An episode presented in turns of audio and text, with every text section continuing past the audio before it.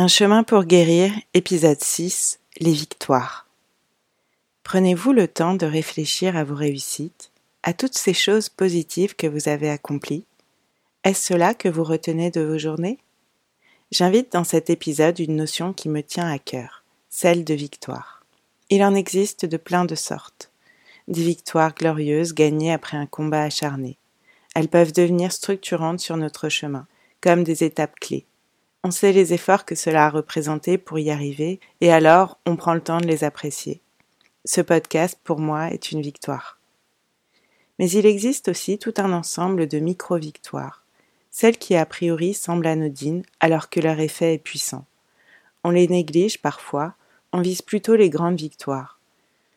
Dans les périodes de souffrance, de désespoir, ces petites victoires sont essentielles. Les moments où l'on ne croit plus en rien, où l'on subit d'être malade et de ne plus rien maîtriser. Ces victoires sont essentielles d'abord parce qu'elles sont à notre portée. Le principal obstacle est de renoncer pour un temps à l'injonction de grandes victoires il faut accepter et reconnaître que là, dans l'immédiat, ce n'est pas possible. Or, j'ai remarqué que plus j'allais mal, plus je visais haut. La stratégie du tout ou rien.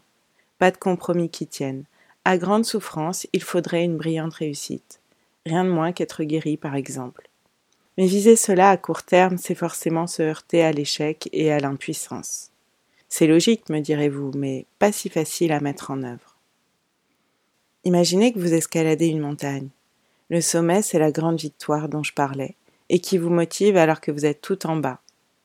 Quel chemin emprunter pour l'atteindre? D'emblée, on regarde la paroi abrupte qui se présente à nous. Elle a peu de prise. À vol d'oiseau, ça semble le chemin le plus court. Il y a d'autres sentiers accessibles, mais ils paraissent longs.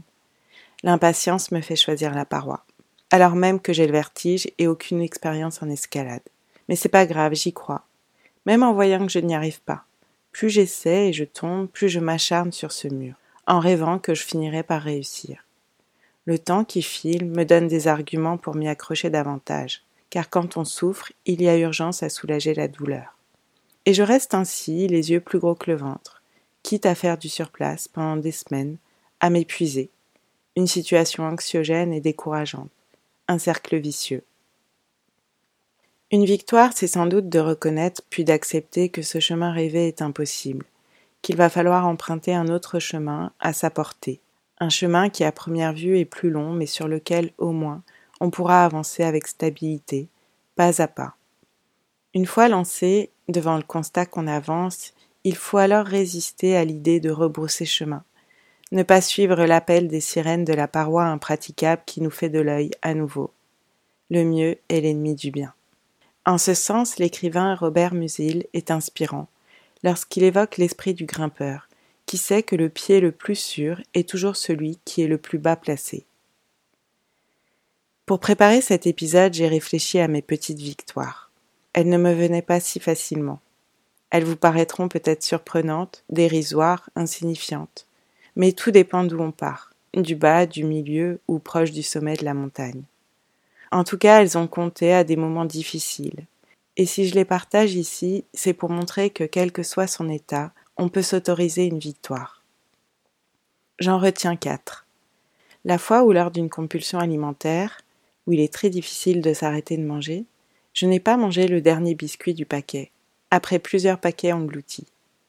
Après ça, les quatre paquets ont alors pris symboliquement moins de poids.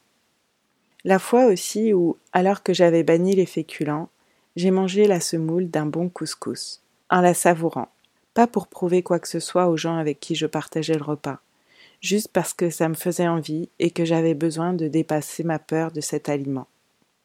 La fois aussi où j'ai mis pause sur une idée angoissante. Je pense au moment où je ne pouvais plus me restreindre comme avant. La sensation de faim était de nouveau présente. Je bloquais de ne plus y arriver tant ça me soulageait avant et que j'y puisais de la force.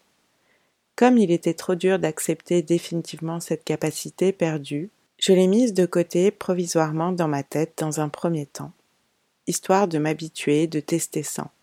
Une demi-journée, une journée, une semaine. Je me disais que ça remarcherait plus tard et que je pourrais y revenir.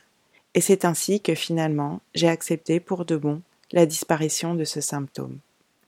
Une dernière victoire a été la fois où je me sentais au fond du trou. J'avais vraiment cette image d'être au fond d'un puits bien profond. Je m'épuisais en vain à essayer d'en sortir. Et puis, au bout de quelques semaines, je me suis dit Ok, je suis au fond du puits, pour le moment, mais j'installe des coussins. Si vous saviez comme cette image m'a soulagée, chassant comme par magie cette sensation d'être au fond du puits.